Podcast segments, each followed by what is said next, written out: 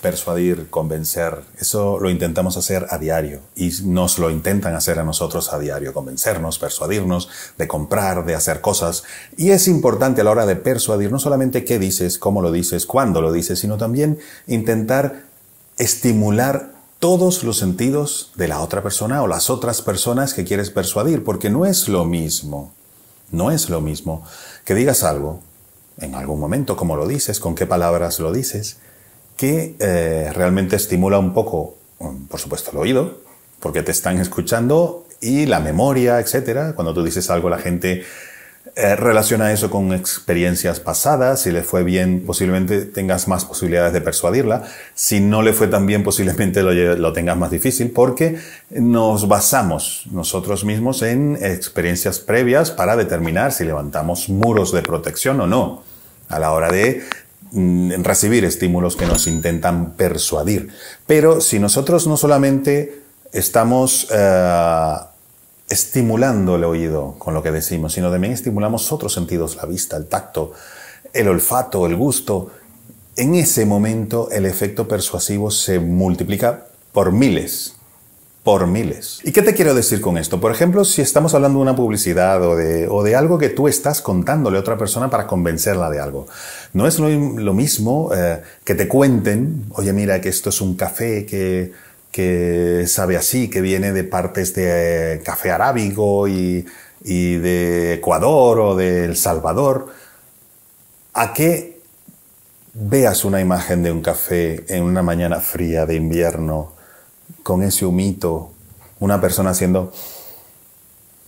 Eso estimula muchísimo más fuerte el cerebro de las otras personas. Por ejemplo, cuando nosotros vemos una publicidad de un limpiador de ropa, por lo general, y fíjate que hay muchas publicidades, muchos spots donde utilizan esto, la persona que ha limpiado la ropa no solamente muestra el antes y el después, que es muy común, sino también eh, muestra en el huele a limpio.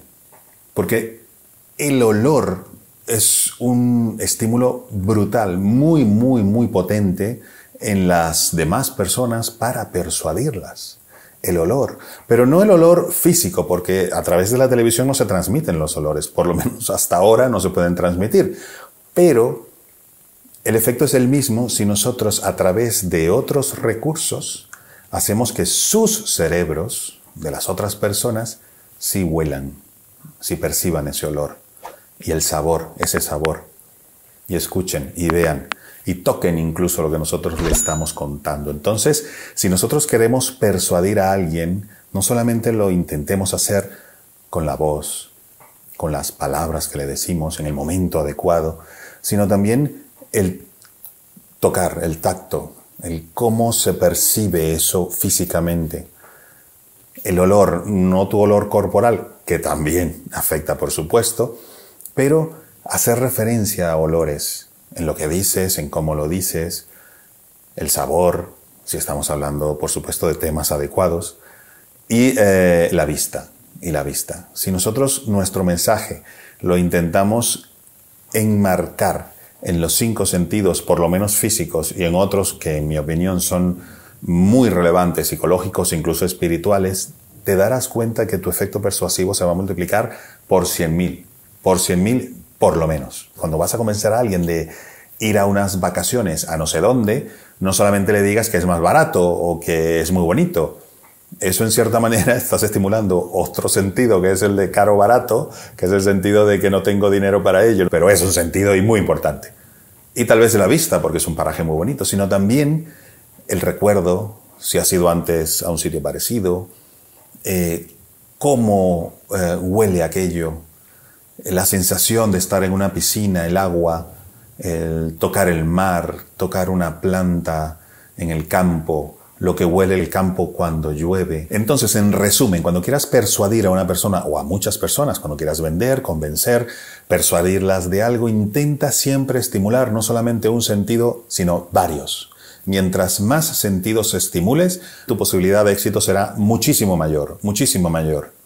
Ejemplos, miles. Sencillamente intenta aplicar este principio en cada intento de persuasión o de convencer a alguien eh, de ahora en adelante. Y verás que te va a resultar pero mucho, será muy útil. Si te ha gustado este pequeño consejo, sígueme, dale a la campanita porque vienen muchísimos más. Si estás en Instagram, muchísimas gracias por seguirme en Instagram y seguiré poniendo mis vídeos también en, en mi cuenta de Instagram que la tienes aquí, aquí arriba.